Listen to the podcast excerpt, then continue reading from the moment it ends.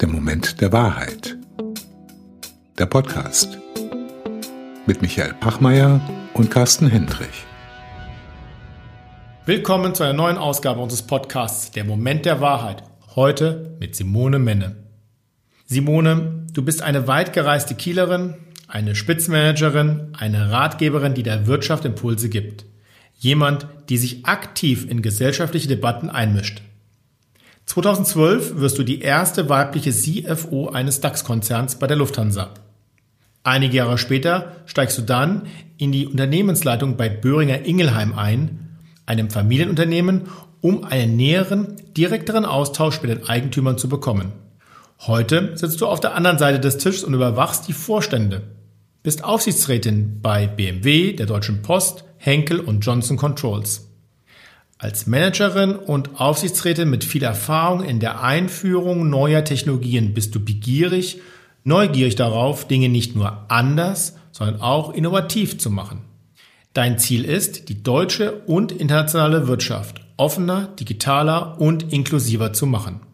So erleben wir dich als eine Person, die gerade heraus ist, die eine klare Sprache benutzt, um ihre Meinung auf den Punkt zu bringen, die Macht und Macht annimmt, um ihre Ideen zu realisieren. Jemand, die Entscheidungen trifft, zu ihnen steht, die aber auch die dadurch entstandene Not bei den betroffenen Personen, zum Beispiel infolge von Standortschließungen, an sich ranlässt und Emotionen zulässt. Neben deiner Wirtschaftsseite gibt es bei dir auch eine sehr spannende Kulturseite. In Kiel bist du Galeristin und zeigst Werke junger norddeutscher Künstlerinnen, gibst ihnen eine Bühne, schaffst Anlässe der Begegnung. Und du bist auch eine Kollegin von uns und Gastgeberin des Podcasts Die Boss. Macht ist weiblich. Macht ist ein gutes Thema und ein interessanter roter Faden für unser Gespräch. Simone, schön, dass wir heute miteinander sprechen können. Ich danke für die Einladung und freue mich auf, euer, auf unser Gespräch. Simone, ich sagte es ja gerade, dein Podcast heißt Die Boss, Macht ist weiblich. Ist das für dich ein Leitthema ähm, in den letzten Jahren gewesen, auch in deiner Rolle in dem DAX-Konzernvorstand? dass Macht dich immer wieder begleitet hat und dass du dich damit auch auseinandersetzen musstest? Also Macht ist, glaube ich, ein Thema für jedermann. Das gibt es auch in Familien, das gibt es in Partnerschaften und natürlich sehr stark äh, spielt Macht äh, im Beruf eine Rolle. Und äh, Macht in Deutschland ist ja häufig negativ konnotiert und Macht bei Frauen erst recht. Und ich habe immer sehr gerne gesagt, ja, ich habe Macht, ich mag auch Macht haben. Und wenn man Macht hat und sie gut verwendet, dann kann man eben auch viel Gutes bewirken. Und äh, deswegen finde ich äh, Macht eine gute Sache. Siehst du da einen Unterschied, wenn du als Frau früher in diesen Spitzenpositionen Macht eingefordert hast im Vergleich zu deinen männlichen Vorstandskollegen? Ja, ja. Ich denke, das ist, ist mit einer der Gründe auch, warum es vielleicht weniger Frauen in Führung gibt. Bei Männern ist es halt völlig normal, dass, dass sie Macht wollen. Und da fängt es ja schon an bei der Sozialisierung von Jungs, wo dann wirklich durch Rangeleien, durch, durch Kämpfe auf dem Schulhof oder wie auch immer tatsächlich gesagt hat, wer ist hier der Stärkste hm, und äh, wer hat das Sagen. Und äh, das ist eben bei Frauen, bei Mädchen wird es eher äh, als nicht positiv wahrgenommen und, und bei Mädchen dann auch schon durchaus sozialisiert, dass das gar nicht sein muss. Und Mädchen spielen ist nachgewiesen wesentlich mehr Kooperationsspiele als Jungs wo dann beide eine Rolle haben und sich gegenseitig erklären. Also wir gehen jetzt zum Kaufmann oder wir sind jetzt in der Schule und Jungs spielen viel mehr Machtspiele. Und, äh, und so geht's weiter.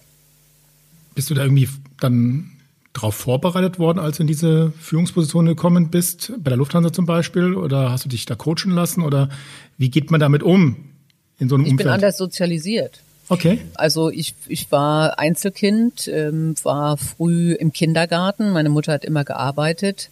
Man liest es ja häufig, dass äh, Menschen, die dann schon Klassensprecher waren oder Mannschaftskapitäne, ähm, entsprechend äh, ja eher mit sowas umgehen können. Und von daher bin ich mit viel Selbstbewusstsein groß erzogen worden. Wie gesagt, meine Mutter war in dem Hinsicht auch ein Vorbild, weil sie immer gearbeitet hat. Und deswegen bin ich, glaube ich, anders sozialisiert äh, als, als Kind, als viele andere Mädchen. Und äh, eine spezielle Vorbereitung gibt's nicht. Aber interessant ist ja, dass es mir häufig in meinem Berufsleben auch passiert, dass viele Frauen, wenn man ihnen eine Führungsposition anbietet, dann auch sagen, oh nee, das will ich nicht oder ich will nicht so gern die Konflikte, ich will lieber Teil des Teams sein. Das prägt immer noch, nicht? Und bei mir war es halt ein bisschen anders. Ich wollte eben schon immer gerne das Sagen haben. Ist vielleicht auch für viele etwas nervig bei mir. Aber das ist ja auch eine gewisse, vielleicht, wie kann man es bezeichnen, eine Art Qualität, wie man mit, mit Macht umgeht. Du hast es gerade so ein Stück weit illustriert, also die Sozialisierung der Jungs, könnte man ja auch fast so sagen, da geht es eigentlich immer darum, sich als Person, als Persönlichkeit durchzusetzen. Eigentlich geht es um sozusagen die individuelle Karriere, wenn man es mal so überspitzen möchte. Und gerade ein kooperativerer Ansatz, also auch ein sag mal, verantwortungsbewussterer Umgang mit Macht und gerade eine überpersönliche äh, Sicht auf das Thema Macht, ist ja gerade auch eine Qualität, die, ich sag mal, in, in Führungspositionen eigentlich eine sehr positive, eine positive Geschichte ist, oder? Definitiv. Definitiv. Deswegen sage ich, Macht ist nicht zwangsläufig negativ. Macht ist nur negativ, wenn ich sie missbrauche.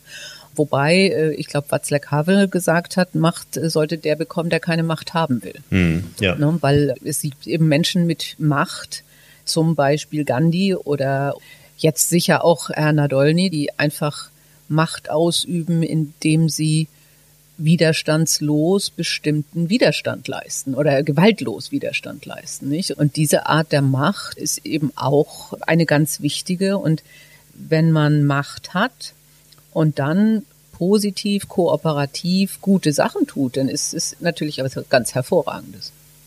Ist es dann eine Frage des Bewusstseins, dass man sagt, wer qualifiziert sich eigentlich in machtvolle Positionen, wenn man das mal gerade auf die heutige Situation reflektiert. Man könnte ja sagen, also um Unternehmen groß zu machen, ähm, eine klare Zielvorstellung zu haben, äh, vielleicht auch gerade in schwierigen Situationen ist vielleicht dieses sehr lineare Durchsetzungsvermögen hat auch seinen Zweck und hat auch sein, sein Gutes. Aber vielleicht sind wir ja heute in einer anderen Situation, in dem wir Probleme eben lösen, die eigentlich oder lösen müssen, die vielleicht auch über das Selbstverständnis eines Unternehmens hinausgehen. Ne, wir haben ja große planetarische Fragen, die wir adressieren müssen und stellen uns ja vielleicht auch gerade die Frage, welche Rolle spielt eigentlich oder spielt ein Unternehmen in einem Wirtschaftskontext, eingebettet einen größeren gesellschaftlichen Kontext und was ist die Verantwortung äh, auch dieses Unternehmens. Also eine andere Art von Ausgangsposition oder eine, eine, andere Art von Umweltsituation, sagen wir mal so, die auch ein anderes, äh, eine andere Qualität im Umgang mit Macht vielleicht auch fordert. Ja, es gibt, glaube ich, derzeit beide Tendenzen. Nicht? Ähm, es gibt die Tendenz von machtvollen Führungspersonen, sowohl in Unternehmen als auch in der Politik, die genau das ja nicht sind, die das Gegenteil sind, nicht? Und, äh, und trotzdem an die Macht kommen und zwar in Demokratien, also die gewählt werden. Und es ist immer so diese Gratwanderung, denke ich, weil viele Menschen wollen schon auch jemand, der ihnen vielleicht etwas abnimmt der sagt oder die sagt, da gehen wir jetzt längs. Das ist unsere Vision oder da wollen wir gemeinsam was erreichen. Und, äh, und das kannst du für gute Sachen tun und das kannst du für schlechte Sachen tun. Und wenn du es äh, kooperativ machst, meiner Ansicht nach, äh, gebe ich dir völlig recht, ist es viel erfolgsversprechender, weil dann beziehst du ja viele Menschen mit ein. Du arbeitest mit den anderen zusammen, auch mit den Mitarbeitern deines Teams, deines Unternehmens. Und damit kannst du natürlich viel mehr Talente ausschöpfen, als wenn man sagt, ich weiß alles sowieso alleine besser. Äh, nichtsdestotrotz ähm, ist es anscheinend so, dass viele Menschen sagen, ach, ich möchte gar nicht das Risiko der Entscheidung, ich möchte nicht das Risiko äh, eine, eine, eine schwierigen Sache oder eines Fehlers. Äh, ich finde das ganz schön, wenn da irgendeiner vorwegläuft und sagt, und da, da gehen wir jetzt alle hin. Ne? Aber für, für die Probleme, die wir haben und die Komplexität der Probleme ist der Ansatz der Kooperation wesentlich besser. Und deswegen propagiere ich ja auch äh, Diversität, nicht? Weil wir, weil wir einfach viele Aspekte brauchen. Und ich, ich habe schon sehr früh gesagt, ich glaube, als ich das erste, die erste Abteilung übernommen habe, waren alle meine direkten Mitarbeiter schlauer als ich in ihren Fächern.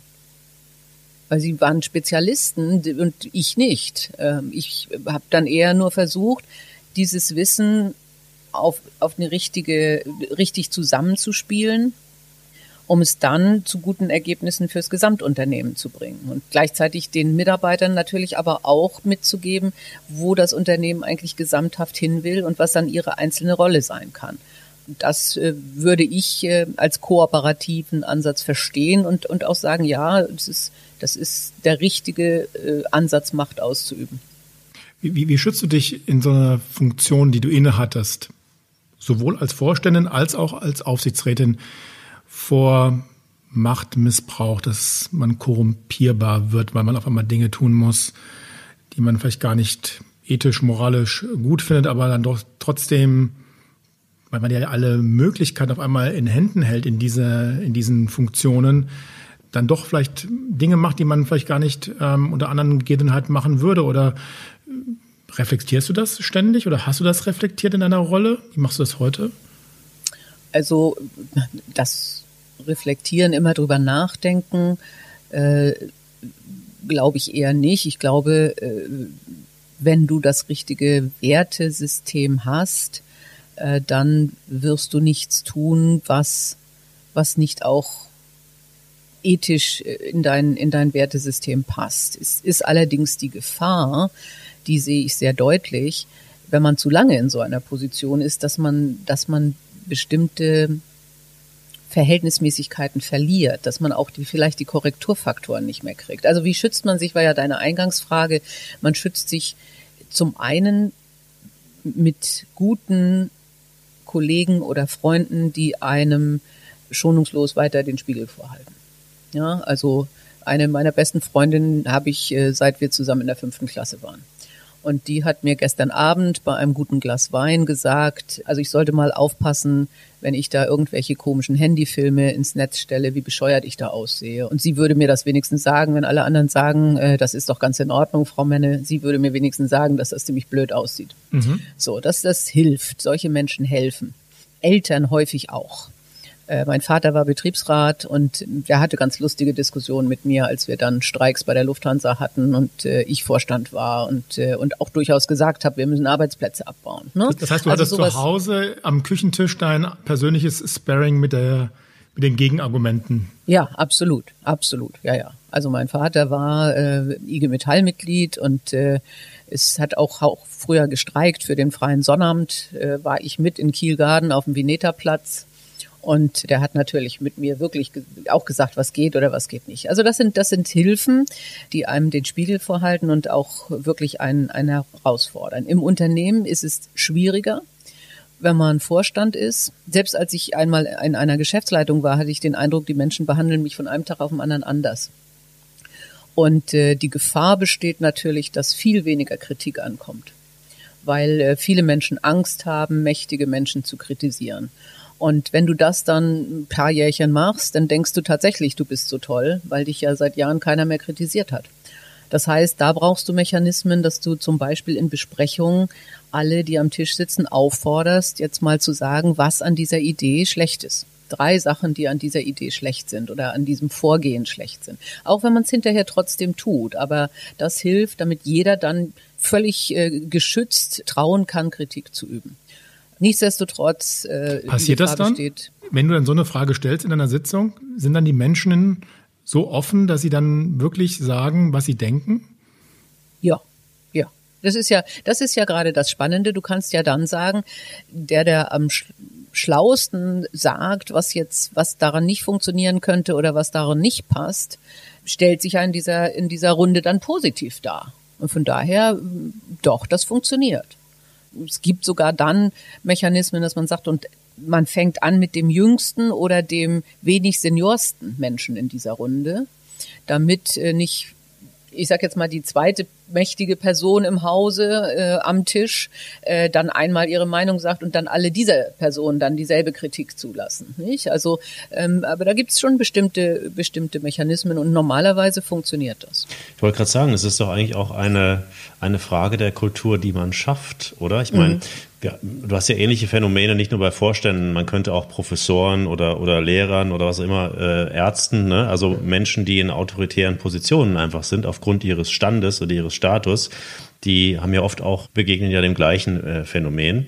Wir haben es nur zumindest erlebt, da bin ich bei dir, wenn man aktiv eine Kultur etabliert, den Menschen auch Ängste nimmt und, und viel Gutes oder viel Potenzial wird ja auch gerade nicht aktiviert, weil die Menschen Angst haben. Ne? Unser Lieblingsbeispiel ist ja immer die, diese Idee, die irgendjemand hat und er kommt zu dir oder sie kommt zu dir und du sagst, äh, nee, habe ich schon dreimal gehört, funktioniert nicht. Heißt, wenn die Idee blöd war, kommt vielleicht am nächsten Tag mit einer guten Idee, aber traut sich dann nicht mehr. Ja. Also die Art und Weise, wie ich eben auch auf Ideen reagiere, dieses Ja, aber oder Ja und, was wir mhm. immer sagen, ne? oder was, was Frederik Fährt, so der, der Chief Innovator davon von Google immer proklamiert.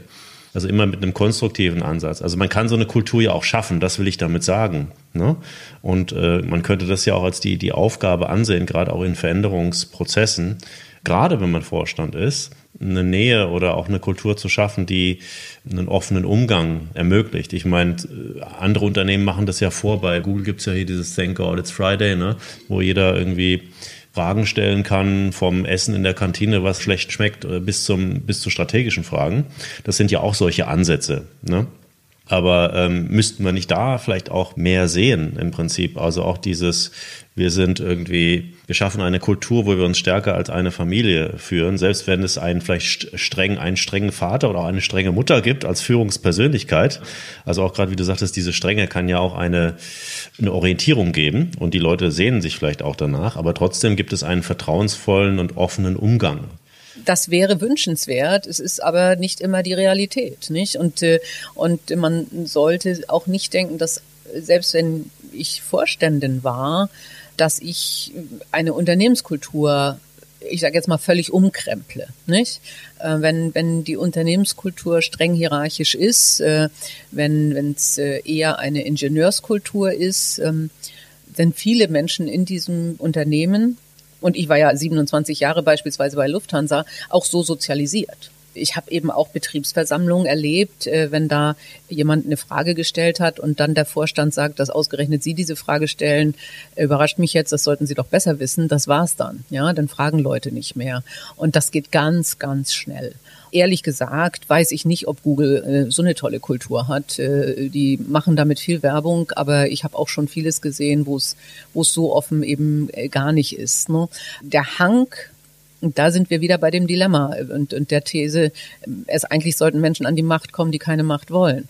Der Hang von den Menschen, die nach oben kommen, ist häufig dann auch diese Macht klar auszuüben, zu jeder Mensch mag es wahrscheinlich, wenn man ihm schmeichelt und wenn man sagt, du bist so schlau. Äh, und dann besteht die Gefahr, dass Menschen mit einem Machtbewusstsein und diesen menschlichen Neigungen, geliebt werden zu wollen, mehr und mehr in die Richtung abdriften, äh, dass man eben nicht diesen kooperativen Ansatz mit viel Kritik hat. Und äh, deswegen glaube ich auch, sollte man nicht zu lange Vorstand oder Aufsichtsrat oder, oder auch Politiker sein. Aber in der Konsequenz müsste man ja dann fast schließen, jetzt kommt wieder der Mathematiker in mir durch, dass wir eigentlich die falschen Menschen momentan haben in Führungspositionen, weil das sind ja eigentlich en gros Menschen, die auch nach Macht streben und die dort in diesen Positionen sind, weil sie dorthin wollten, oder? Ja, ja, ja. Und das ist genau das Dilemma. Und das ist, glaube ich, einer der Gründe, weshalb wir auch wenig disruptive Innovation gesehen haben in den letzten Jahren in Deutschland. Nicht das, was, was wir alle bedauern, aber wir haben Kulturen in vielen früher oder immer noch erfolgreichen Firmen, die eher auf ähm, wenig Konflikt, viel Effizienz, ständige Optimierung hingearbeitet haben und nicht auf Kooperation und Disruption oder ganz viel diverse Ideen. Das müssen wir uns aneignen. Ich glaube, das können sich auch die Menschen, die da jetzt sitzen an der Macht, können das trotzdem, wenn sie entsprechend das einsehen und, äh, und, und entsprechende Mechanismen schaffen. Wie, wie sieht denn sowas ah. aus? Wie sieht denn so ein Mechanismus aus, dass Menschen, die heute an der Macht sind, in einer Transformation Dinge verändern, unter Umständen auch dann ihren Job dann halt wechseln, aufgeben müssen, neue Geschäftsmodelle installieren müssen. Wie sehe so ein Unternehmen aus? Was stellst du dir da vor? Ja, man, man kann anfangen, indem man wirklich anders rekrutiert, indem man sagt, also ich, ich nehme jetzt Menschen, die deutlich anders sind als das, was wir hier sonst in unserem Unternehmen sehen. Also ich nehme äh, Menschen mit anderer Hautfarbe, ich nehme Menschen mit einer anderen äh, Sprache, einer anderen Nationalität oder einem anderen Geschlecht. Das setzt schon mal ein deutliches Zeichen und ändert automatisch die Kultur, wenn ich das in einer gewissen kritischen Masse mache. Es gibt andere Varianten. Natürlich, es gibt ja sogar Chefs, aber es gibt wenige davon, die wirklich sagen, ich bin in dieser Phase nicht mehr der Richtige oder die Richtige. Hm? Also das wäre das allerdeutlichste Zeichen. Ich gehe raus und setze jemanden dahin, der bewusst anders ist. Weil ich bewusst vielleicht in der Vergangenheit, wo es um Optimierung ging, ein guter Bewahrer, ein Optimierer war jetzt Transformation heißt Veränderung. Das ist jetzt nicht so mein stärkster Charakter und deswegen übergebe ich das Spielfeld an jemanden, der oder die das viel besser kann als ich. Ja, zum Beispiel. Also es ist ja deutlich äh, und es, es wird auch so rekrutiert, auch in normalen Zeiten, äh, dass man sagt, welche Menschen sind gut für, für Wachstumsphasen und können das gut? Welche Menschen sind gut für tatsächlich Sanierung im Sinne von Optimierung und welche Menschen sind gut für Krise. Und das sind andere Eigenschaften. So ein Umbau kann man natürlich optimal machen, wenn man selber rausgeht und bewusst sagt, ich möchte, dass jemand anders das jetzt übernimmt. Ich habe eine, ich bin gerade in einer Firma, wo der CEO sagt, ich werde es nicht weitermachen, obwohl alle sagen, wir finden dich doch aber toll, mach doch weiter. Und er sagt, nee, es ist nicht, es ist jetzt nicht die Zeit, ja aber wenn man bleibt, äh, weil man sagt, okay, ich bin immer noch gut, ähm, wie gesagt, eine neue Teambesetzung oder auch neue Strukturen, die auch immer aufrütteln. Ja, also dass du einfach sagst, äh, ich, ich mache jetzt äh, andere Verantwortlichkeiten, ich gehe von einer starken Hierarchie in bestimmte Mitbestimmungsmodelle, in, in, es gibt so, so ein Organisationsmodell, das heißt Holocracy, da arbeitest du eigentlich nicht mit Macht, sondern eher mit Aufgaben und Verantwortlichkeiten. Das kann man schon alles tun. Man muss nur selber dann die Größe haben zu sagen, okay, ich muss mich da offensichtlich auch ändern. Wo ist das Korrektiv in Wirtschaftsunternehmen, in Konzernen? Das ist doch eigentlich deine neue Aufgabe, einer Aufsichtsrätin auch genau dafür zu sorgen, wie diese Vorstandsmannschaft diverser wird, oder? Ja, ja, ja. Also das Korrektiv soll äh, insbesondere in diesem deutschen Two-Tier-System, wie es so schön heißt, also in der Trennung von Vorstand und dem Aufsichtsrat, der, der ja ähm, den Vorstand überwachen soll, aber natürlich auch fordern soll. Nicht? Und, und äh, das kann bedeuten, dass man sagt, was macht ihr eigentlich beim Thema Digitalisierung? Wie viel Geld gebt ihr davon aus? Äh, ich war in einem Unternehmen Vorstand, äh, wo der Beirat gesagt hat, das ist nicht genug Geld, was ihr da vorgesehen habt. Also völlig verdrehte Rolle, weil man ja eigentlich immer denkt, wenn man ein Budget vorlegt, die sagen, nee, das ist zu viel, was ihr da verlangt. Und die haben gesagt, es ist zu, ihr nehmt nicht genug in die Hand. Man kann natürlich das Thema Diversität, wie, wie ist der Vorstand besetzt, beeinflussen und sollte man beeinflussen. Und äh, man kann und sollte auch das Thema Unternehmenskultur immer im Auge haben, indem man zum Beispiel sich Mitarbeiterbefragungen vorlegen lässt oder auch mal mit Mitarbeitern redet.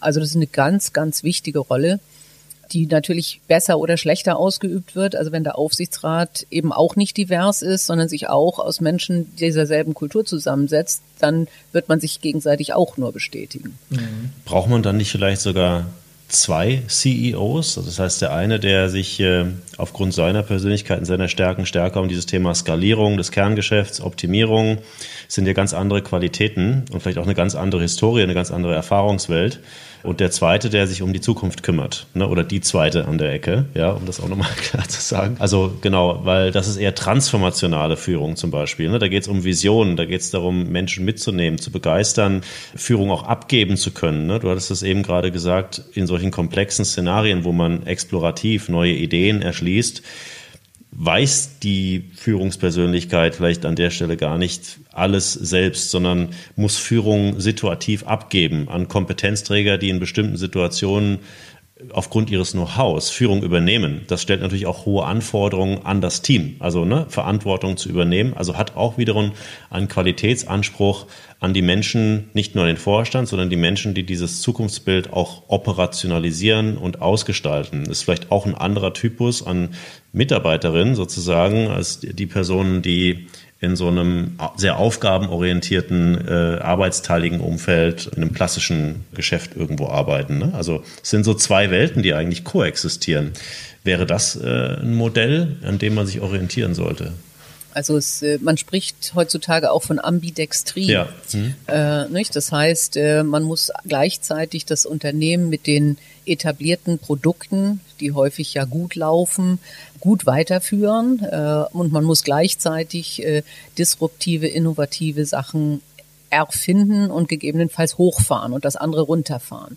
Ich glaube nicht, dass man zwei CEOs braucht. Es kommt auf das Vorstandsteam an. Hm? Also klassischerweise, ich war ja Finanzvorständin, da ist eher der Finanzvorstand jemand, der äh, oder die den strategischen, äh, visionären CEO vielleicht ab und an bremst ne, und mit Check und Balance und sagt, äh, dafür haben wir das Geld nicht oder äh, hier müssen wir Kosten einsparen. In einem guten Team eine, eine richtig guten Ausgleich schafft, nicht? Dass man wirklich an der richtigen Stelle erkennt, wo brauchen wir jetzt das Visionäre und die charismatische Persönlichkeit und an welcher Stelle brauchen wir eher den Menschen, der sagt, oh, da müssen wir aufpassen, das müssen wir uns nochmal angucken. Und im Normalfall hat man dann ja ein Vorstandsteam, was äh, vier bis sechs manchmal acht Leute sind. Wenn es divers besetzt ist, dann hast du die unterschiedlichen Typen und klare Rollen. Und äh, dann kann man darüber reden, muss einer den Vorsitz führen. Klassischerweise macht es Sinn, wenn irgendeiner einfach im Lied ist und sagt, okay, so, jetzt beenden wir die Diskussion und kommen zu, zu einer Entscheidung. Das ist dann eine Moderationsrolle besser als eine klassische Führungsrolle, wo der CEO dann sagt, ich sag jetzt, was Sache ist und ihr haltet alle den Mund. Ne? Das wäre ein schlechter CEO. Und dann braucht man, dann braucht man keine zwei. Und äh, ich meine, SAP hat es ja mit zweien versucht, die sich offensichtlich nicht einig waren über die Strategie. Und das wird dann schwierig. Ja, und ich, ich hatte meine Pressekonferenz, ähm, hat jemand, äh, eine Coach, die mich, äh, die mich gecoacht hat, hat mir am Ende der Pressekonferenz gesagt, ähm, du hast du eigentlich gemerkt, dass du ziemlich viel strategische Antworten gegeben hast, dass du auf strategische Fragen geantwortet hast. Das ist nicht dein Turf. Das ist eigentlich der Turf des CEOs. Und äh, das war damals äh, ein CEO, Christoph Franz, der hatte damit kein Problem. Der hat das zugelassen, weil er gesagt hat, es ist gut, ich, ich teile das und ich werde schon meinen Mund aufmachen, ich bin selbstbewusst genug. Ne? Und das ist eine, ist eine klassische, gute Aufgabenverteilung dann, wenn man sich selber im Team darüber klar ist, wer steht für was. Und es ist nicht gut, wenn, wenn zwei Leute auf einmal für, für Strategie stehen und sich dann nicht einig werden. Denn dann hast du automatisch irgendwann den Punkt, wo einer gehen muss. Also es muss eine gemeinsame, eine, eine gemeinsame Verbindung im Sinne einer, einer größeren äh, äh Vision äh, da sein. Das, das, das sehe ich auch. Was mir nur in meiner Erfahrung immer wieder begegnet ist, dass man gar nicht klar ist, dass diese beiden Welten existieren. Also oft hat man ja auch dann Strukturen, Prozesse und auch das ganze Thema Performance-Indikatoren äh, geschaffen und versucht dann diese Innovationen in den alten Strukturen irgendwie aufzubauen. Ne? Das heißt, äh, wenn einer eine Idee hat, dann muss man einen Business Case rechnen, der muss auch auf drei Prozent genau sein. Und wenn sich dieser Business Case mit einer entsprechenden Profitabilitätsanforderung nach einem Jahr nicht erfüllt, dann verliert diese Person ihren Job, so ungefähr. Ne? Also das heißt, mhm. man versucht mit dem gleichen Maß sozusagen ein ganz anderes Spiel äh, anzugehen ne? oder ganz mit, mit, mit, mit den Regeln von dem einen Spiel dann noch ein neues Spiel aufzubauen. Und äh, das meinte ich. Und, und oft ist das ja eben auch gerade, vielleicht ist es auch wieder eine Bewusstseinsfrage, dass man sagt, auch die, der CEO sollte das eigentlich wissen und sollte diese Regeln klar trennen und diese beiden Welten auch schaffen. Aber ist vielleicht auch aufgrund seines Selbstverständnisses oder wie er sich strategisch selber interpretiert und die Zukunft des Unternehmens interpretiert, vielleicht auch kognitiv gar nicht in der Lage. Deswegen habe ich äh, so ein bisschen das auch provokativ äh, gesagt. Muss das nicht vielleicht ein Team sein, die sich auch gegenseitig nicht im Wettbewerb sind, aber gegenseitig challengen, weil man praktisch sozusagen diese beiden Welten in, in Balance halten muss? Also kann das überhaupt einer? alleine. Diese beiden Welten gleichzeitig aufzubauen und das auszubalancieren. Ist vielleicht sogar sowas wie eine eierlegende Wollmilchsau. Also gibt es diesen Typus überhaupt? Ich, ich stelle es mal provokativ, die Frage einfach. Also wenn, wenn der CEO es kognitiv nicht kann und nur eine Sache kann, dann sollte der Aufsichtsrat sagen, wir haben jetzt den falschen CEO. Ja, wenn ähm, was passiert, das haben wir ja auch kürzlich durchaus in einigen Unternehmen gesehen, kannst du natürlich auch sagen, äh, ich mache zwei Firmen draus. Also Siemens macht jetzt ja sehr deutlich äh, eigentlich die Zerschlagung des Konglomerats, weil es im Zweifelsfall eben wirklich nicht mehr möglich war, durch ein Vorstandsteam diese unterschiedlichen Anforderungen von Healthineers, von Energy und von den klassischen Bereichen von Siemens ähm, so weiterzuführen. Und du kriegst eine neue Dynamik, wenn du sagst, ich habe hier eine andere Einheit, die entsprechend bei Healthineers muss höchstwahrscheinlich eine, eine andere Kultur prägt als bei Energy. Ne? Und äh, das, das ist eine Methode, wie es geht. Äh, eine andere Methode, wenn, wenn du nicht so groß bist wie Siemens äh, und nicht gleich mehrere AGs da draus machen kannst, ist aber sicher auch spezielle Verfahren oder spezielle Einheiten zu haben. Ja, also Testwerkstätten, äh, ähm, Spielstätten, also die Digital Labs, die wir hatten, das ist so das Klassische, die sehen dann halt aus wie so ein bisschen wie Google, ne? Die sind dann bunter und, äh, und arbeiten anders und dann kann jeder Mitarbeiter da mal rein und dann lernt er Scrum-Techniken, man, man bearbeitet etwas spielerischer und nimmt hoffentlich Teile davon dann auch wieder mit an seinen etablierten Arbeitsplatz. Und ich glaube, dass, also ich würde das auf keinen Fall lösen mit zwei CEOs. Also ich sag jetzt mal, du setzt neben Joe Keser noch jemanden hin, der dann einfach der Innovative ist, weil das wird zum Clash führen und das schadet dann dem gesamten Unternehmen. Siehst du denn die deutschen Unternehmen da gut aufgestellt, was die jetzigen Führungsverantwortungen und Herausforderungen anbelangen?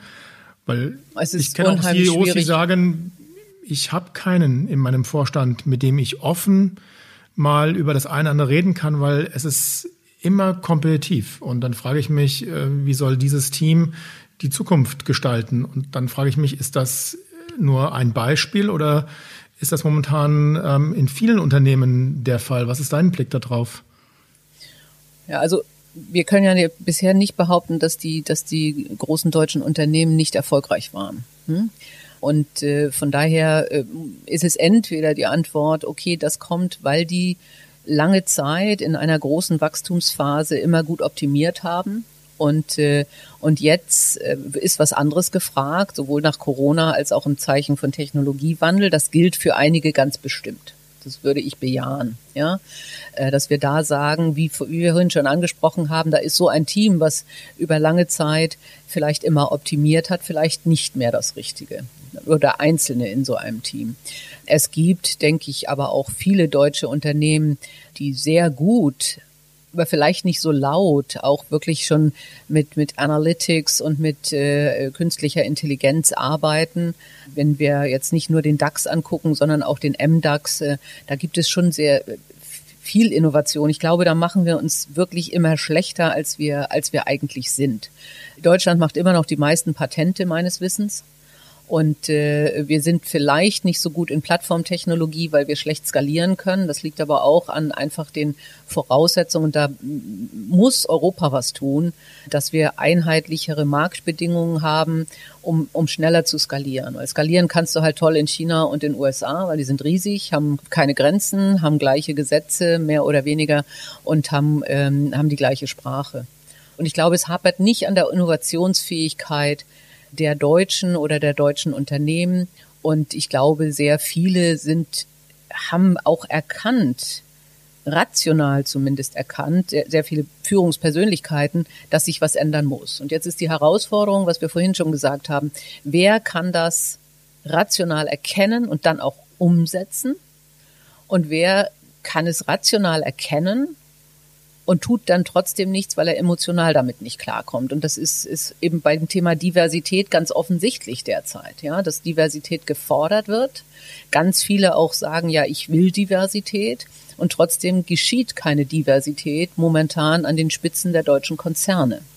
Dieser Punkt der emotionalen äh, Gegenwehr, äh, die man teilweise gar nicht selber wahrnimmt. Und das ist, das ist eine Gefahr. Und da schließt ja die Frage an, kriegen das die Unternehmen aus ihrer, aus ihrem eigenen System heraus verändert? Oder brauche ich dann nicht, Stichwort Quote in Vorständen und in Aufsichtsräten, eine Vorgabe, eine Regel, ein Gesetz, dass das dann steuert oder dass das dann regelt? Also brauchen wir da Spielregeln von Politik, um in solchen Situationen Diversität ähm, herzustellen? Ja, also ich, ich bin ja für die Quote, von daher äh, sage ich, wir brauchen sie, aber es ist nicht schön. Eigentlich finde ich es nicht gut, wenn man alles mit Gesetz regeln muss. Ne? Was, glaube ich, auch besser wirkt als jetzt die Vorstandsquote, die eingeführt wird, wird sein Kunden und Investoren, die Druck machen. Also äh, wenn, wenn sehr viele Frauen sagen, ach tatsächlich, Zalando hat immer noch keine Frau, was nicht stimmt, aber sie hatten lange Zeit keine Frau im Vorstand oder viel Mann, dann kaufe ich da halt nicht mehr. Und Frauen treffen mehr als 50 Prozent aller Kaufentscheidungen. Ja, also äh, das heißt, man muss darüber reden. BlackRock als als äh, größter oder einer der größten Investoren auf der Welt äh, hat sehr deutlich äh, an die CEOs sowohl Nachhaltigkeitsziele als auch Diversitätsziele gesetzt. Und äh, und wenn dann zum Beispiel bei einer Hauptversammlung ein, ein Vorstand äh, eine sehr schlechte Entlastungsquote kriegt oder nicht entlastet wird, dann wird er sich schon ändern. Also ich denke, sowas, sowas muss kommen. Das ist immer besser als ein Gesetz. Das Gesetz, was jetzt eingeführt wird, gilt eigentlich nur für ganz wenige Unternehmen. Es ist noch nicht mal eine Quote. Es das heißt nämlich nur, es muss eine Frau im Vorstand sein. Also wenn du acht Vorstände hast oder wenn du drei Vorstände hast, es muss eine sein. Das heißt, äh, und, und das äh, muss auch erst passieren, wenn du aus dem jetzigen Gremium eine Nachfolge benennst. Also da, da kann auch noch lange Zeit Stillstand herrschen. Nicht? Also das ist ein bisschen ein zahnloser Tiger, äh, der, der, der Zeichen setzt, aber, aber nicht viel bewirken wird. Das Schlimme bei Gesetzen ist ja, ist ja so ähnlich wie bei Corona. Wenn du ein Gesetz machst oder eine Regel aufstellst, dann sind Leute stolz drauf, dass sie einen Weg gefunden haben, die zu brechen wenn Leute selbst was erreichen wollen, und das ist das, was mich momentan wirklich perplex macht. Also es geht bei jedem Einzelnen in dieser Pandemie darum, dass er sich selber, er oder sie sich selber schützt und die Umwelt und nicht krank wird und möglicherweise stirbt. Und trotzdem sind Menschen dann stolz drauf, dass sie sagen, okay, ich habe jetzt aber die Kontaktregel gebrochen, wir haben uns jetzt zu sechst getroffen oder wir haben Party gemacht und damit angeben. Und das ist aber leider so ein Effekt. Ich weiß nicht, ob das glaube nicht, dass der Deutsch ist. Es ist ein Effekt, äh, dass man Gesetz dann ganz gerne bricht oder umgeht, wohingegen man etwas, von dem man selber überzeugt ist, sehr, sehr gerne macht. Es ist ja so, wir, wir lassen ja Gesetze oder Verordnungen, um was zu steuern oder um uns vor Gefahren zu schützen. Und deswegen ja nochmal die Frage, wenn wir sehen, dass Unternehmen Gefahr laufen, sich nicht zu verändern, obwohl sie, obwohl es notwendig ist, was ja auch wieder Konsequenzen hat für all die Beschäftigten, für die Familien, für eine Region, die da dranhängt, die davon abhängig ist, ist ja schon die Frage zu stellen, ob nicht der Staat und auch die Politik da von außen einschreiten kann, wenn das System nicht in der Lage ist, sich selber aus sich heraus zu verändern. Ja, ja, das tut er ja. Also es, es gibt äh, es gibt Gesetze zur Nachhaltigkeit. Es gibt da ganz klar, also auch in Zukunft äh, jetzt auch mit mit der EU äh, ganz klare Regeln, wie du auch deine Emissionen zu berichten hast, wie du deine Rohstoffe hast. Es gibt das neue Lieferkettengesetz, um zu verhindern, dass du als Kinderarbeit oder sowas zulässt. Es gibt die Quote. Das ganze Thema Mitbestimmung ist aus so etwas entstanden. Die Frage ist nur einfach, was passiert dann? Also und, und äh, dann passiert im Zweifelsfall das Unternehmen wenn es zum Thema Steuern oder oder oder Emissionen gibt, äh, im Zweifelsfall nach Irland auswandern oder in Luxemburg ihren Sitz machen oder wenn sie in irgendein Land gehen, wo es wo es halt wo es halt keine großen Auflagen gibt äh, und äh, und und das wird dann sogar noch als Argument benutzt, dass man keine Gesetze einführt. Das heißt, wir brauchen eigentlich andere Mechanismen oder bessere Mechanismen, weil diese Gesetze trotzdem dazu führen, dass Firmen dann sich Standorte suchen, wo sie es im Zweifelsfall umgehen können. Wobei ich was Interessantes gelesen habe, ähm, äh, und das will ich auch vertiefen. Es ist, äh, es ist schon so, dass viele Unternehmen intrinsisch an ihrer in ihrer Nachhaltigkeit arbeiten. Also es gibt tatsächlich, ich habe es neulich gehört, dass äh, Politiker Schüt Unternehmen schützen wollten und die Unternehmen gesagt haben, wir wollen gar nicht geschützt werden. Wir glauben daran, dass es Klimaänderungen gibt und wir wollen dagegen arbeiten und wir setzen uns selber hohe Ziele. Und es gibt auch, äh, wenn wir über die Datenschutzverordnung reden in Europa, es gibt tatsächlich den Effekt, dass äh, die Tatsache, dass wir das in europäischen Märkten fordern, die Datenschutz, dass äh, auch jetzt Länder aus Asien beispielsweise die gleichen Regeln aufstellen, weil sie sagen, wir wollen den europäischen Markt. Deswegen müssen wir sowieso so produzieren. Deswegen können wir es bei uns auch als Regel einführen. Also, ne, also es, es, es, ich denke, wir kommen um Gesetze nicht rum. Aber wie gesagt, es gibt dann immer Ausweichmanöver, die viele Firmen einfach dann trotzdem wahrnehmen oder die Menschen auch wahrnehmen. Das ist für mich eh eine der größten vertanen Chancen der letzten fünf Jahre gewesen als man über die Datenschutzgrundverordnung in Europa diskutiert hat und das in Deutschland, aber ich glaube auch in anderen europäischen Ländern immer aus der wirtschaftlichen Sicht als Drangsalierung, äh, jetzt noch mehr Reporting, noch genauer hingucken und dann mit den hohen Strafen. Man hat das immer eigentlich als Belastung diskutiert. Ja. Ich hätte das umgekehrt gemacht. Wir haben Amerika, wir haben China, wir wissen, wie da mit Datenschutz umgegangen wird. Keiner von uns möchte ähm, sozusagen in diesen Rechtssystemen gerade wirtschaften und ähm, nicht wissen, was mit seinen Daten geschieht. Man hätte das doch sagen können, gerade weil wir diese Datenschutzgrundverordnungen haben, sind unsere Geschäftsmodelle ähm, besonders gesichert oder sind die Daten für diese Geschäftsmodelle besonders geschützt. Und das ist ein Markenzeichen. Das heißt, wenn ein Geschäftsmodell aus Europa kommt mit diesem Stempel der Datenschutzgrundverordnung, dann ist das ein besonders gutes faires Geschäftsmodell. Und so könnte man das ja mit Nachhaltigkeit auch machen. Wenn ich nämlich nachweisen könnte, sehr transparent mache, wo die Rohstoffe herkommen und ähm, wie meine Produkte und Dienstleistungen erzeugt worden sind, dann mache ich das zum Markenkern, dann mache ich das zu einem USP, einem, einem, einem Alleinstellungsmerkmal, vor allem gegenüber Ländern, die damit ganz anders und viel laxer umgehen. Und dann lasse ich in der Tat mal den Konsumenten und die Konsumentin entscheiden, welches Produkt, welche Dienstleistung ihr oder ihm dann lieber ist. Absolut. Und das machen ja Unternehmen. Also ich, ich äh, hatte, hatte in meinem Podcast, äh, wenn ich, wenn ich hier ein bisschen Werbung machen darf, Natürlich, die Antje von Drewitz, die ihr Unternehmen ja sehr nachhaltig führt. Und die habe ich wirklich gechallenged, weil ich mir nicht vorstellen konnte, dass ein Unternehmen, was Kleidung herstellt, in Asien, dass die tatsächlich sicherstellen kann, dass sie fair ihre ähm, Kleider herstellt weil sie gar keine große Marktmacht hat. Sie ist Mittelständler. Und sie hat es mir aber sehr deutlich gemacht, dass sie es tut und dass sie natürlich deswegen auch teurer ist, aber dass ihre Kunden das auch honorieren. Und das machen andere Unternehmen auch. Und es werden also äh, mehr und mehr Unternehmen achten, auch äh, jetzt schon ohne Gesetz äh, auf Lieferketten. Ich weiß, von Automobilherstellern, die sehr deutlich machen, dass sie keine seltenen Erden aus dem Kongo nehmen, ja. Und das wird honoriert vom Kunden. Also von daher glaube ich, wird genau das passieren, was leider äh, Fakt ist. Und das ist das, was, was du bedauerst. Wir haben häufig eine Nörgeltendenz, ja, dass wir eher alles von der schlechten Seite sehen und eher halb leer, statt, statt es positiv zu sehen und zu sagen, ey, man, wir haben hier ziemlich gute Regeln, wie wir unsere Daten schützen und das sollte Weltklasse äh, sein und äh, und wir sind stolz drauf, nicht? Und wir haben es wir haben's schlecht geredet. Das ist völlig. So eine Art Made in Germany im, im Digital Age sozusagen, ne? So ja. müsste man das eigentlich aufbauen als als Marke. Ja, aber, aber wie gesagt, die Wirkung hat es auf jeden Fall. Also es gibt eine Untersuchung, es gibt auch ein Buch dazu, was ich mir jetzt auch bestellt habe, wo ganz deutlich äh, beschrieben ist, welchen Einfluss Regeln aus Brüssel auf die Welt haben. Weil wir so ein großer Markt sind und weil viele mit uns Geschäfte machen wollen und auf diesem Markt tätig sein wollen, führen sie dieselben Regeln in ihren Ländern auch ein, um zu sagen, wir brauchen, wir brauchen gleiche Skalierung und deswegen machen wir unsere Produkte hier in unserem Land ganz genauso wie die, die wir für Europa machen. Also wir haben da eine Macht. Es wird, ist vielleicht nur nicht so publik und es wird nicht gut verkauft, ja.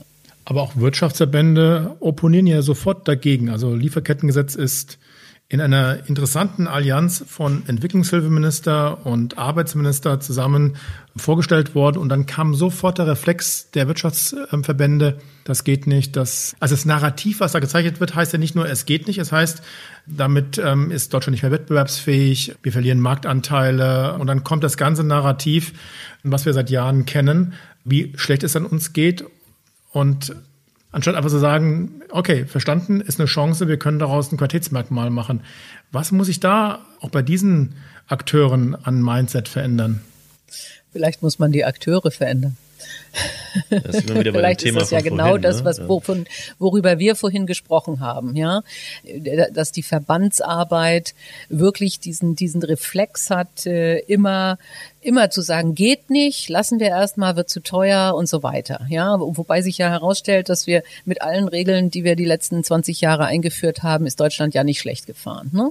Auch das Thema Aufsichtsratsquote, also Frauen 30 Prozent in den Aufsichtsräten, wurde ja auch gesagt, da gibt es gar nicht genug Frauen, das geht überhaupt nicht. Ja, es, es hat alles funktioniert und die Geschäfte haben geboomt. Also aber äh, es ist genau das, dieses Reflexhafte. Im Übrigen auch die Politik, was ich vorhin gesagt habe, dass Unternehmen heutzutage schon weiter sind, wenn es um Nachhaltigkeit geht und die eben nicht nicht alle schreien über über den European Green Deal, sondern sagen, okay, wo können wir mitmachen? Ja, ich glaube, es machen 29 CEOs alleine schon mit und ziemlich viele NGOs und die arbeiten da mit einem, einem Elan da dran.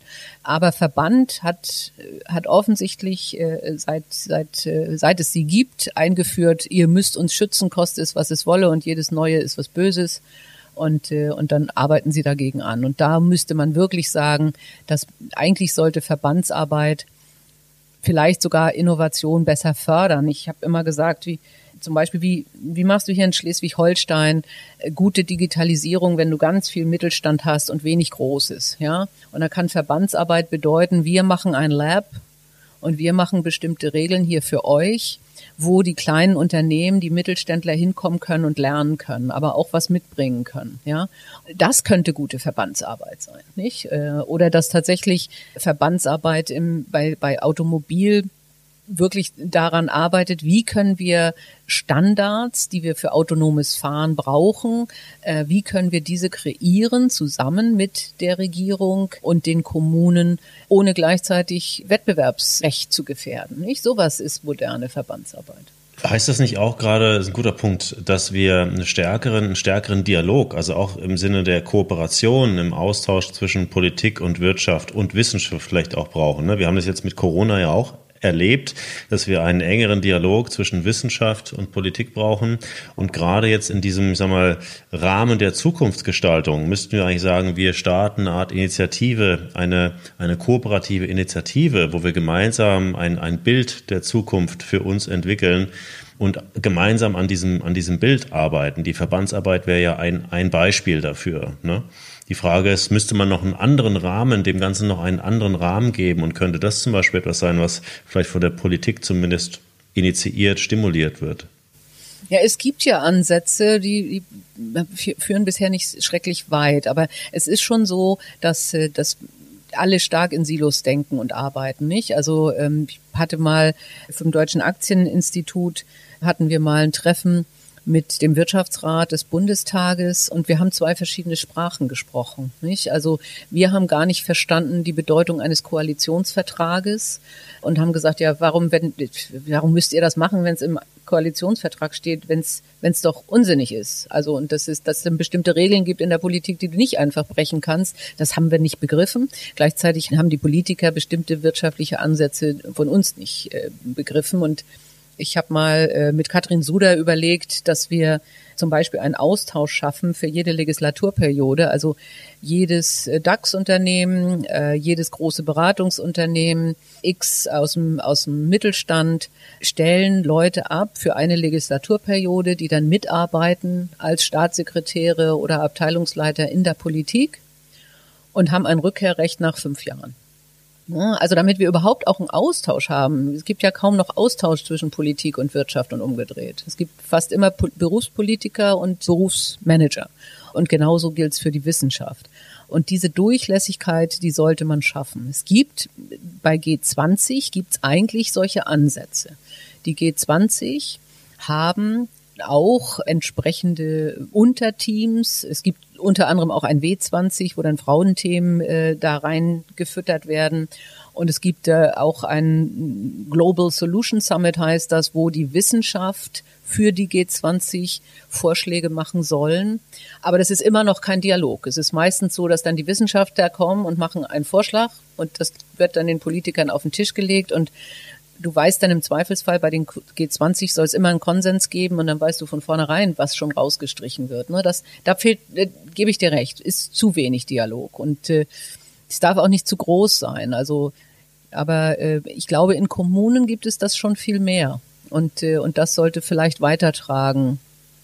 Wäre es dafür auch gut, wenn man auf all den Seiten in diesen Top-Führungspositionen in Wirtschaft, Wissenschaft, Politik wirklich Amtszeitbegrenzungen hat, sodass man auch gezwungen ist, wieder rauszurotieren, plus der Idee von dir, dass dann auch Möglichkeiten aufgemacht werden, entsprechende Positionen auch dann in der Verwaltung oder in der Wissenschaft auch zu übernehmen, um diese Ich bin absolut dafür. Diese Durchmischung ja. herzustellen? Mhm. Ja, ich bin absolut dafür. Also zum einen äh, verhindert man dadurch ähm, das, was wir am Anfang gesagt haben, also Menschen, die sich für unschlagbar halten. Die gibt es ja in jedem Bereich, also in der Politik, in der Wirtschaft und in der Wissenschaft. Ähm, gleichzeitig ähm, sind Menschen dadurch auch, glaube ich, vielleicht schlagkräftiger. Also ich meine, ich habe interessant über Biden gelesen. Ich meine, bei, bei Biden geht jeder davon aus, er macht nur eine Amtszeit ja, aufgrund seines Alters. Und in dieser Amtszeit will er aber viel erreichen. Und der wird vom Tag A, hat er ja gezeigt, schon sehr viel Umsetzung zeigen, weil er gar nicht die Zeit hat, lange Theorien zu entwickeln.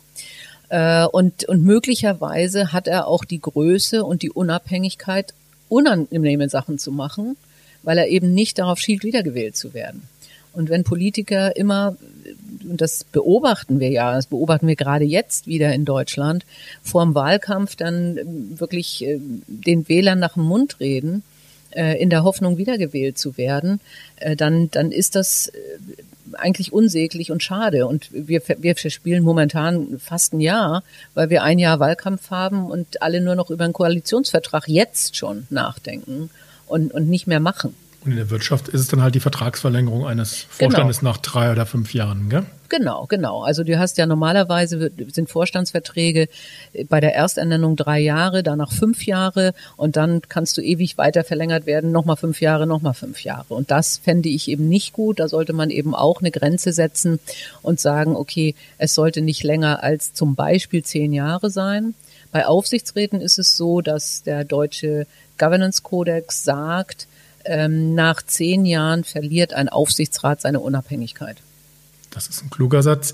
Wir haben ja über den Moment der Wahrheit auch mit dir immer wieder gesprochen und du hast mir gesagt, dass für dich ein persönlicher Moment der Wahrheit oder vielleicht eine, ein Schritt in deiner, in deiner Karriere mit großer Tragweite der Einzug in den Konzernvorstand gewesen ist 2012. Kannst du das näher erklären, was da so anders, so besonders war im Vergleich zu den Spitzenpositionen, die du zuvor hattest?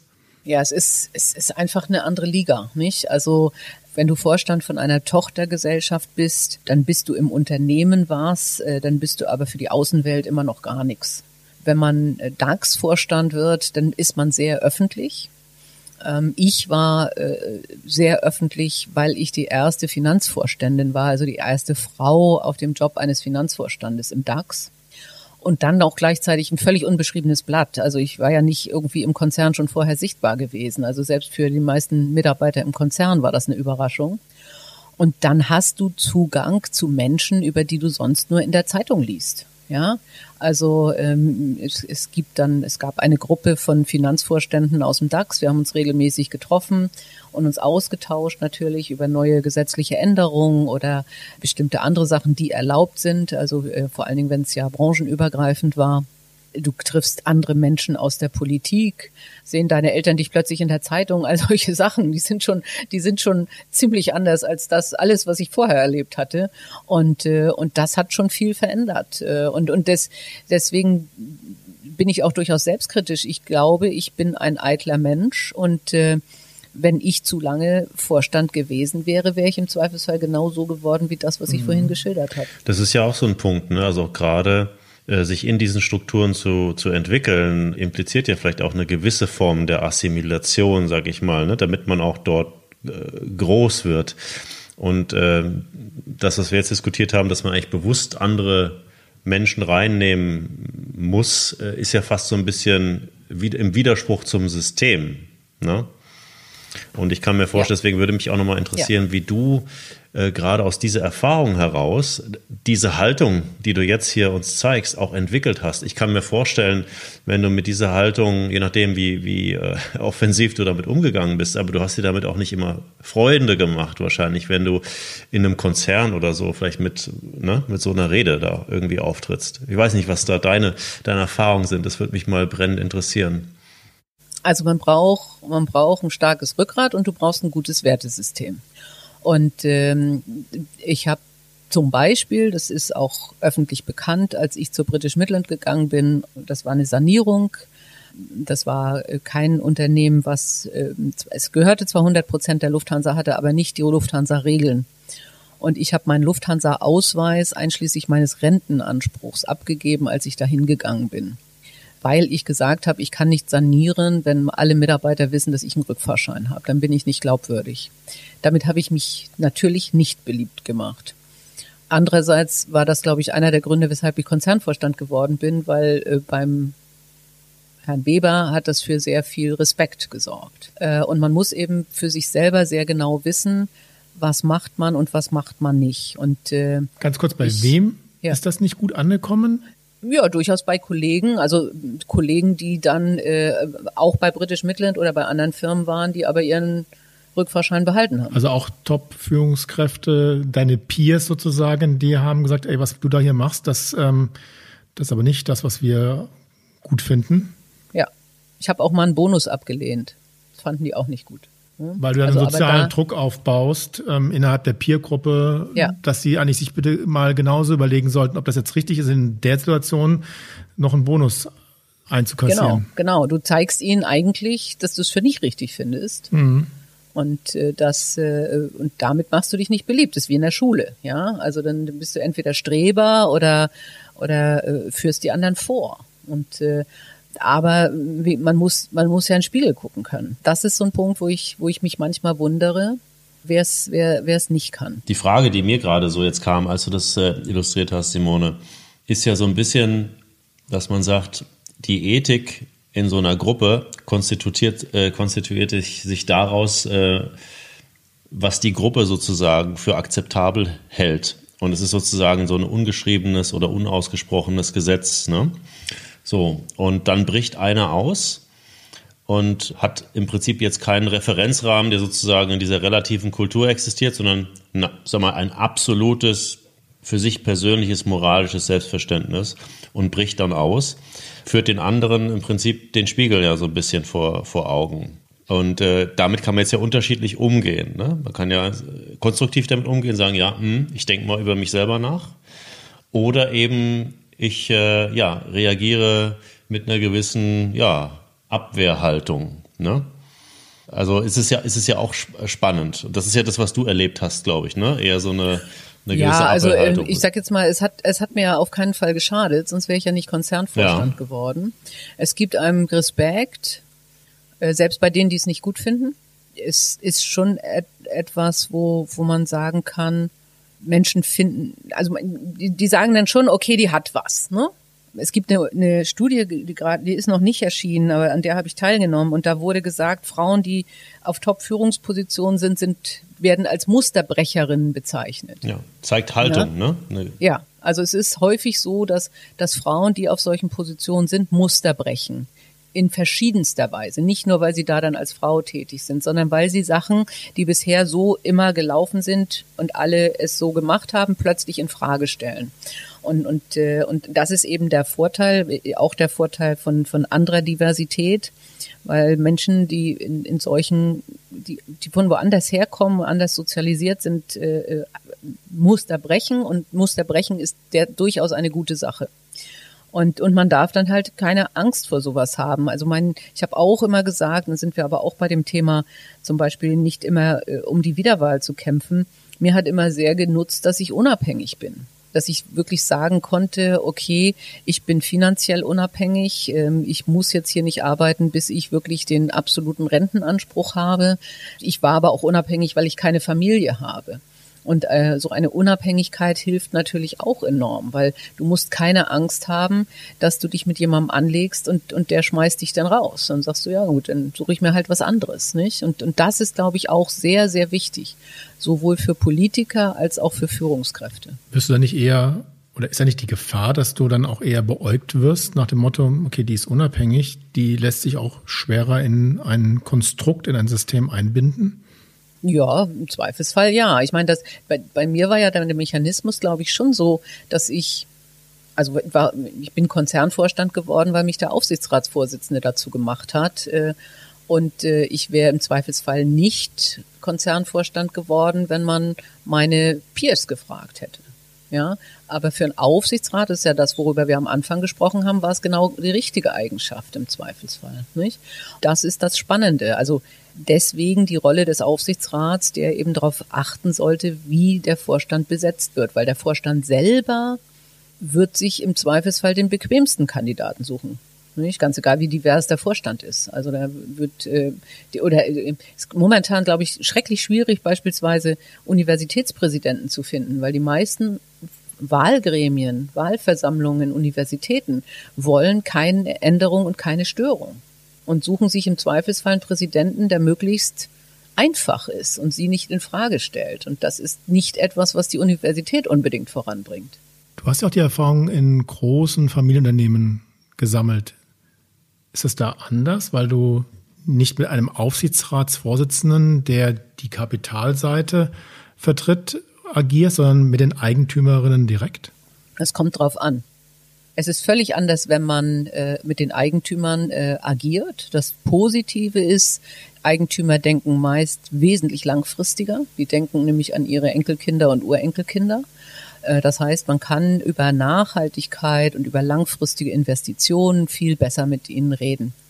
Äh, und durchaus auch vielleicht über, über neue Wege weil sie einfach sagen, wir, wir wollen für mehrere Generationen jetzt weiter überleben und, äh, und da muss man im Zweifelsfall was anderes machen, als wenn ich jetzt als Vorstand noch einen Zehn-Jahres-Vertrag habe oder auch nur einen Fünf-Jahres-Vertrag.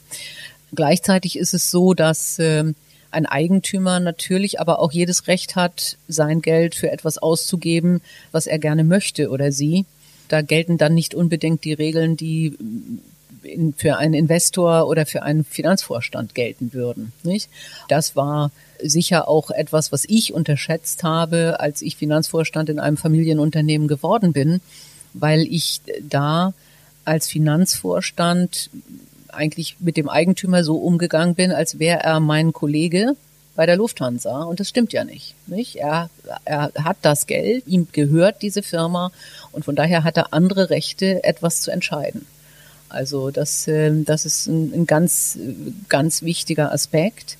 Und deswegen gibt es Familienunternehmen, wo es, wo es richtig schief gegangen ist, weil, weil man die falsche Person aus der Familie besetzt hat und der oder die was, was gemacht hat, was, was nicht zuträglich war, weil, weil es einfach nicht besser konnte. Und es gibt auch viele Familienunternehmen, die sagen, wir nehmen niemanden aus der Familie ins Top-Management, mhm. weil da immer eine Gefahr besteht, dass genau dieses, ja, der Eigentümer darf das doch aber, wenn der Eigentümer es nicht gut kann, auch zum Verderben dieses Unternehmens führen kann. Deswegen gibt es viele Familienunternehmen, wo die Familie nur im Beirat sitzt und nicht im Top-Management. Genau, und ich glaube, es hat sich auch geändert, die Haltung der Eltern, dass zwangsläufig die Kinder die Nachfolge übernehmen müssen, ganz anders, als es noch vielleicht in ihrer Generation der Fall war. Und ich sehe auch auf der einen Seite, es ist eine Riesenchance für Deutschland mit einem starken Mittelstand, mit vielen sehr guten Familienunternehmen, wenn sie Zukunftsfähigkeit erlangen und nachhaltige Geschäftsmodelle und Produkte und Dienstleistungen entwickeln für die Zukunft, dass sie dann auch schaffen, die Transformation in Deutschland erfolgreich zu gestalten. Und auf der anderen Seite macht mir aber Sorge, wenn ich dann sehe, dass sich immer mehr Familienunternehmerinnen Eigentümerinnen zurückziehen, nicht nur aus der operativen Verantwortung, sondern auch aus der unternehmerischen, in dem Sinne, dass sie dann halt ein Family Office gründen und dann eigentlich das Unternehmen nur noch ja, ein Asset ist. Und dann managt man nur noch Asset wie so ein, wie so ein Fonds, wie so ein Equity Manager, weil ich dann glaube, dann geht diese Langfristigkeit verloren und dann entscheidet halt doch der, der kurzfristige Gewinn oder der Return of Invest, ob jetzt das Asset gut ist oder nicht gut ist. Siehst du diese ja. Gefahr auch? Ja, ja. Also wenn, wenn es so strukturiert ist, auf jeden Fall. Ähm, also dann hast du eigentlich äh, eine, ein, die Familie als Gesellschafter, die ein Interesse daran haben, jedes Jahr eine gewisse Dividende zu erwirtschaften äh, und nicht so sehr, äh, die ein Interesse daran haben, es an ihre Urenkelkinder weiterzugeben. Nicht? Also und äh, und dann ist eine, die emotionale Verbundenheit mit dem Unternehmen oder den Unternehmen natürlich eine ganz andere als wenn du sagst, ich, ich kenne die Mitarbeiter und gehe mit zum, zur Betriebsfeier und, äh, und kann mich mit denen an Biertisch setzen oder so. Nicht? Also das ist definitiv, wenn es sich in diese Entrichtung entwickelt, definitiv eine, eine, eine schlechte ähm, äh, Entwicklung. Ich ich habe nicht genug Kenntnis, um zu sagen, ob das ein großer Trend ist. Im Zweifelsfall weißt du da wirklich mehr. Ich habe jetzt äh, ja verschiedene Unternehmerinnen kennengelernt, CEOs, die von ihren Vätern übernommen haben, obwohl sie ursprünglich das gar nicht, wie du richtig sagst, also von ihrem Vater vorgeschrieben bekommen haben und zum Teil auch erstmal mit Absicht andere Wege gegangen sind und dann trotzdem übernommen haben und jetzt mit absolutem Herzblut auch dabei sind. Da habe ich sehr positive Beispiele gesehen. Da gibt es ja auch alle Konstellationen, zumindest sind die uns begegnet, also auch den, den starken Patriarchen, der dort eben auch nicht loslassen will ja. oder, oder kann sozusagen. Ne? Und die Kinder stehen vielleicht in den Startlöchern und würden gerne, haben auch tolle Ideen, aber sie dürfen nicht sozusagen. Ne? Äh, also auch solche Situationen gibt es ja auch. Ne? Wenn man zu sehr auch äh, an dem Unternehmen hängt und nicht loslassen kann. Absolut, ja. Glaubst du, dass wir eine andere Definition von wirtschaftlichem Erfolg bräuchten, das heute ja sehr stark an Finanzkennzahlen gebunden ist. Also was Erfolg ist, macht sich da oder dadurch ausgedrückt, dass entweder der Aktienindex steigt oder dass du mehr Gewinn machst oder du mehr Umsatz machst. Glaubst du, dass es wichtig wäre, in so einer Transformation auch andere Erfolgsfaktoren heranzuziehen oder auch wirtschaftlichen Erfolg ja. ganz anders, ganz neu zu definieren, unabhängig von also, Finanzkennzahlen? dass diese ESG-Ziele, ähm, also die, die Economic, Social and Governance-Ziele, äh, gehen ja in die Richtung, nicht? Dass, dass man auch andere Sachen berichten muss.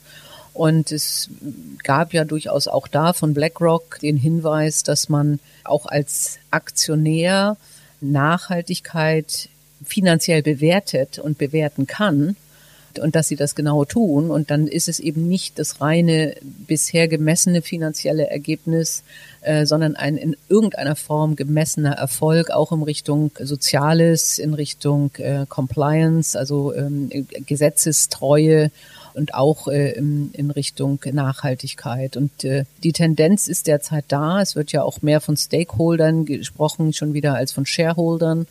Wie gut das dann umgesetzt wird und ob es tatsächlich momentan nur Sprüche sind oder ob es wirklich kommt, bleibt abzuwarten. Aber, aber die Ziele, die man heutzutage äh, berichten muss im Rahmen der, der neuen EU-Taxonomie, wie es so schön heißt, also in den Definitionen der EU, die gehen in die Richtung. Wenn ich mir so den jeden Abend um fünf vor acht den die Börsennachrichten angucke vor der Tagesschau, dann habe ich nicht das Gefühl, dass diese Kriterien ausschlaggebend dafür sind, ähm, dass die Aktien von Großunternehmen steigen oder fallen, sondern dass das immer ganz andere Faktoren sind. Braucht es da noch ein Umdenken auch bei den Analysten, bei der Bewertung von Unternehmen, solche Faktoren mehr zu gewichten, mehr mit einzubeziehen in die eigene Bewertung? Ja, ich, also als Investor investiere ich an, in ein Unternehmen, von dem ich denke, es hat eine positive Zukunft und nicht zwangsläufig in das Unternehmen, was den meisten Gewinn macht, was man zum Beispiel bei Tesla oder Amazon beobachten konnte. Ja, also ähm, Tesla hat eine, eine Marktkapitalisierung, die, glaube ich, jetzt mehr ist als alle alle deutschen Autohersteller zusammen. äh, weil offensichtlich von allen geglaubt wird, dass da ein, ein langfristig sehr, sehr erfolgreiches Geschäftsmodell ist, was möglicherweise auch eine große Nachhaltigkeit hat. Also ähm, was derzeit der Aktienmarkt zeigt, ist, dass enorm viel Geld im Markt ist und dass viele Spekulanten auch im Markt sind. Nicht? Äh, und äh, denen geht es ehrlich gesagt überhaupt nicht um den Gewinn des Unternehmens, denen geht es einfach darum, wie entwickelt sich die Aktie und wenn sie sich um x Prozent hochentwickelt hat, dann stoße ich sie wieder ab. Und dann kaufe ich die nächste, von der ich denke, sie ist unterbewertet. Und viele von diesen Menschen interessiert nicht unbedingt das Unternehmen und die Kennzahlen des Unternehmens und sicher auch nicht die Nachhaltigkeit. Aber Investoren wie BlackRock als große Fonds, die stimmen ja nicht nur über den Aktienkauf ab, sondern die stimmen auch auf einer Hauptversammlung ab. Und wenn die dann, was sie getan haben, Unternehmen wie Daimler oder Lufthansa abstrafen, weil sie ihre Nachhaltigkeitsziele nicht erreicht haben, in einer Abstimmung auf einer Hauptversammlung, dann ist das auch ein klares Zeichen. Und dann geht es schon in die Richtung andere Werte. Heißt das nicht auch, dass wir mehr langfristige Strategien auch brauchen, die sehr viel weitreichender tragen. Also ich kenne das so aus meiner Konzernerfahrung, wenn man dort über Transformation gesprochen hat, dann waren das immer Programme, die in drei, maximal fünf Jahren eigentlich abgeschlossen sein mussten. Das heißt auch, die Zyklen waren relativ kurz gedacht. Ne? Und äh, über Dinge, über die wir jetzt reden, das sind ja eigentlich, wo man sagt, da muss man über, über 10, 15 Jahre mal nachdenken. Wo wollen wir da landen? Und bei diesem Ziel ist eben Profitabilität erstmal nicht das äh, primäre Kriterium, sondern man stellt ganz andere, die Zielfunktion ist eine andere, sage ich mal so. Ne? Dann kann man sich überlegen, wie man die dann ausgestaltet. Aber die Zielfunktion ist eine andere und wir brauchen längerfristige Ziele auch. Ähm, ich weiß nicht, was deine Erfahrungen sind, aber ist das nicht auch ein Defizit, dass man diese langfristigen Strategien in der klassischen Konzernwelt eben so nicht denkt? Vielleicht auch, weil man mehr ja, Shareholder-Value getrieben ist ne? und diese langen Zyklen gar nicht denken kann? Oder ist es auch die, die Art der Investoren, die das nicht verlangt vielleicht? Ja? Kann man ja auch so rumdrehen. Ja, es äh, ist, ist auch mehreres, aber ähm, teilweise ist es tatsächlich, äh, also es wird gesagt, jedes Projekt muss eigentlich die Kapitalkosten verdienen, weil wenn sonst sonst kann ich das Geld woanders hin tun, nicht? Dann tue ich es besser auf die Bank. Und in dem Sinne steuerst du natürlich keine langfristigen, herausfordernden Projekte. Das ist, ist definitiv so. Es ist in USA sicher ein bisschen anders, weil, wie gesagt, da haben wir ja Stories, wo Investoren lange Zeit in, in Unternehmen investiert haben, die Verluste gemacht haben. Das ist in Deutschland eher weniger der Fall. Man ist hier weniger mutig, denke ich. Also ich habe äh, vorhin gerade mit jemandem gesprochen, der, der hat äh, über, über das Thema synthetische Kraftstoffe. Er hat zu synthetischen Kraftstoffen gesagt, es gibt Firmen, die können derzeit nicht in synthetische Kraftstoffe investieren, weil es nicht den Return on Invest gibt, der gefordert ist.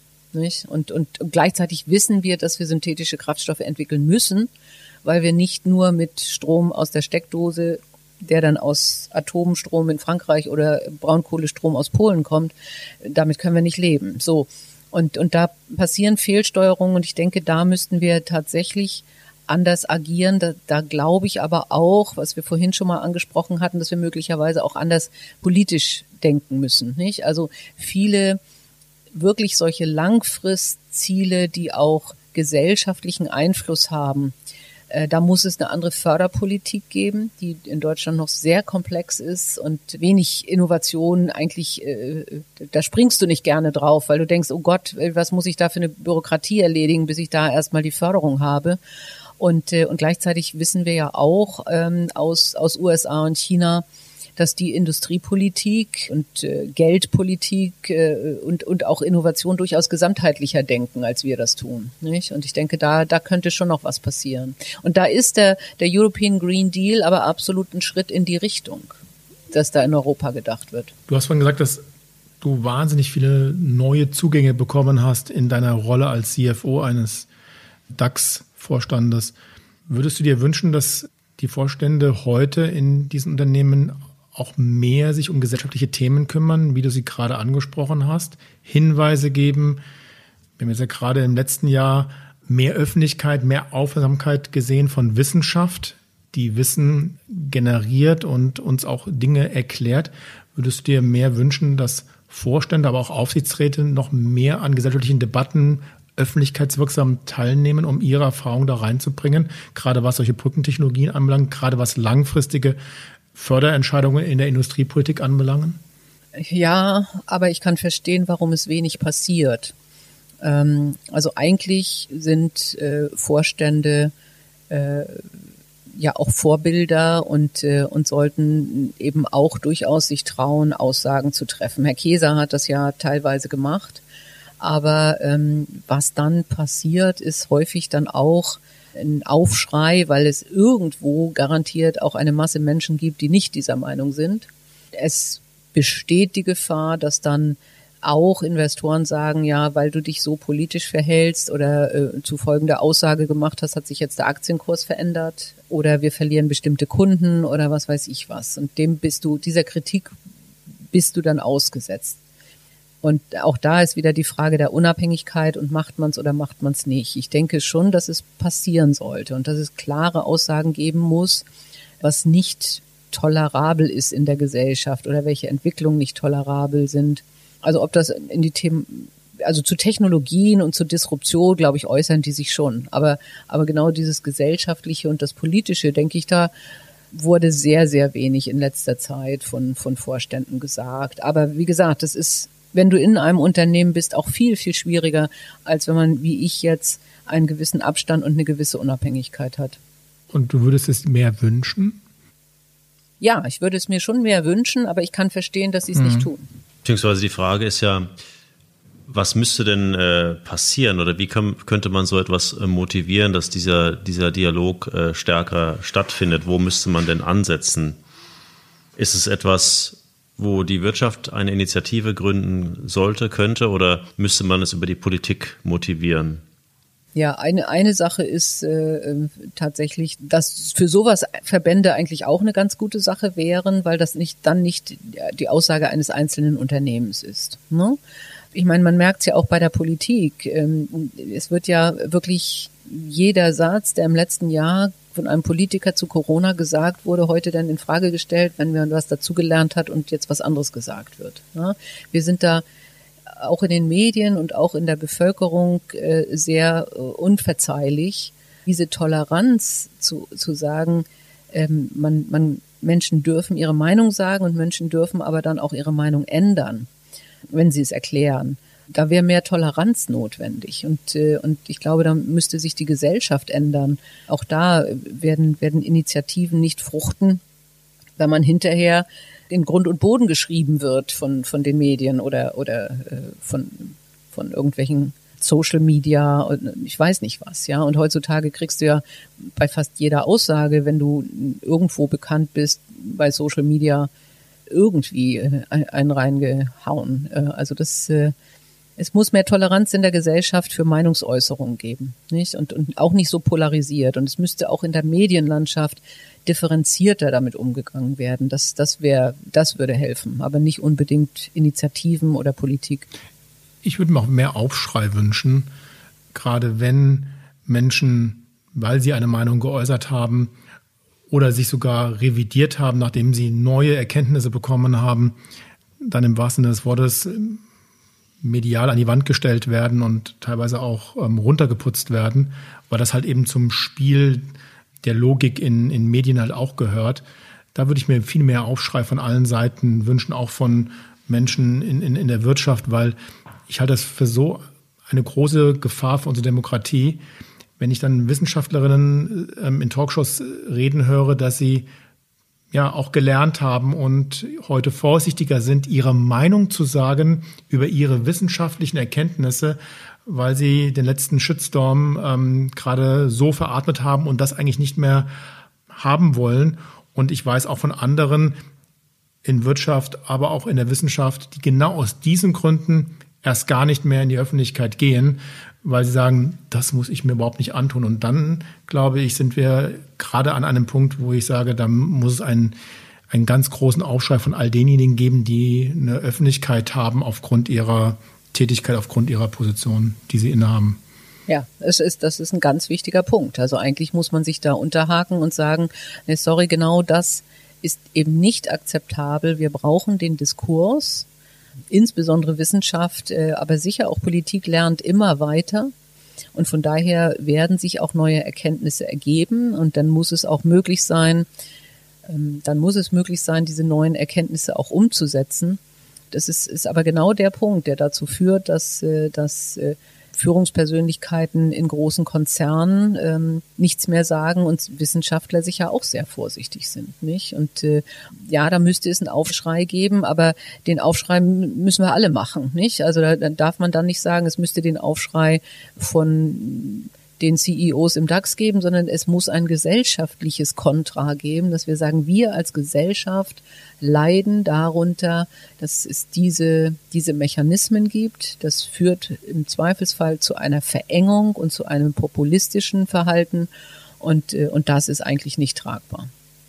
Wenn du dir mal ein Bild machen könntest oder einfach frei sozusagen gestalten könntest, die Welt in 20 Jahren, was, wie, wie würde das denn aussehen? Also, wie würde das zum Beispiel das Zusammenspiel zwischen, zwischen Wirtschaft und, und Politik? Wie würden wir miteinander arbeiten? Wie würden wir, würden wir miteinander umgehen?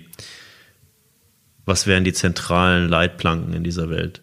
Also Bilder vielleicht, die dann auch bei dir in einer Galerie in Kiel ja. ausgestellt werden. ja, wäre mal ein schönes Thema für, ein, äh, für so ein Kunstevent, ja, als Motiv. Ja, ja, wie sieht die Welt in 20 Jahren aus? Ja, das könnte man durchaus in Kunst umsetzen. Das wäre vielleicht mal ganz spannend. Ja gut, es, es gibt äh, es gibt eine Utopie und es gibt eine Dystopie. Ich bin grundsätzlich ein, ein positiv denkender Mensch äh, und von daher glaube ich, weil das bisher in der Menschheit auch immer äh, ganz gut funktioniert hat, dass wir mit neuen Technologien auch eine Verbesserung herbeiführen. Wir haben heute viel über, über Sachen auch gesprochen, die nicht so gut funktionieren, aber letztendlich funktioniert die Welt heute besser als vor 100 Jahren. Ja, und es äh, gibt insgesamt, äh, auch wenn sie jetzt leider wieder gestiegen ist, aber insgesamt gibt es weniger Armut. Es gibt mehr Kinder, die geimpft werden. Es gibt mehr Kinder, die in Schulen gehen. Es gibt äh, wesentlich weniger Kinder, die sehr früh sterben oder Mütter, die sterben. Also es hat sich sehr, sehr viel gebessert. Und äh, neue Technologien haben uns vieles ermöglicht, unter anderem Podcasts zu machen oder mit Smartphones alles Mögliche zu machen. Meine Hoffnung wäre schon, dass wir künstliche Intelligenz und Analytics äh, auch äh, zum, zum Wohle der Menschheit einsetzen, insbesondere wenn es um Gesundheit geht. Also da gibt es heute schon Ansätze, dass, dass äh, Schlaganfälle an Sprachbildern erkannt werden können, dass Lungenkrebs oder Hautkrebs durch künstliche Intelligenz besser diagnostiziert werden kann als durch Menschen und dass diese Mechanismen und Technologien helfen, für die Menschheit es noch besser zu machen. Ich denke, es gibt gute Ansätze mit neuen Technologien, auch im Hinblick auf Nahrungsmittel, wo wir dann wirklich vielleicht ja sagen können, ähm, ich kann auf das Fleisch verzichten, weil ich ein, ein, ein geschmackvolles äh, äh Ersatzprodukt züchten kann. Und äh, ich bin der festen Überzeugung, mit dem Booster, mit dem derzeit tatsächlich auch an, an Nachhaltigkeit gearbeitet wird und äh, dem sich äh, Politiker, Banken, Investoren dafür einsetzen, auch wirklich im Hinblick auf Emissionen große Fortschritte machen werden. Hoffentlich groß genug, dass wir, dass wir die Klimaziele erreichen. Also das ist halt der Punkt, da sind wir am Triggering-Punkt. Aber momentan, ich bin, ich bin optimistisch, dass wir mit den neuen Technologien sehr, sehr viel Gutes bewirken können. Simone, wenn du in diesem Sinne, in diesem positiven Sinne eine Ausstellung machst in Kiel, wir kommen zur Vernissage. wir sind dabei. Vielleicht äh, tragen wir sogar was bei. Genau, wir können, wir, wir, bringen ein Bild mit oder ich wir entwickeln drum. selber eins als ein ganz kleiner Beitrag. Und das wäre ein schöner Anlass, dich dann auch persönlich wiederzusehen. Vielen herzlichen Dank, Simone, für das tolle Gespräch. Das ist ein Plan, das machen wir so. Ich danke euch, es hat Spaß gemacht. Den Moment der Wahrheit gibt es bei D-Quarks und überall dort, wo es Podcasts gibt.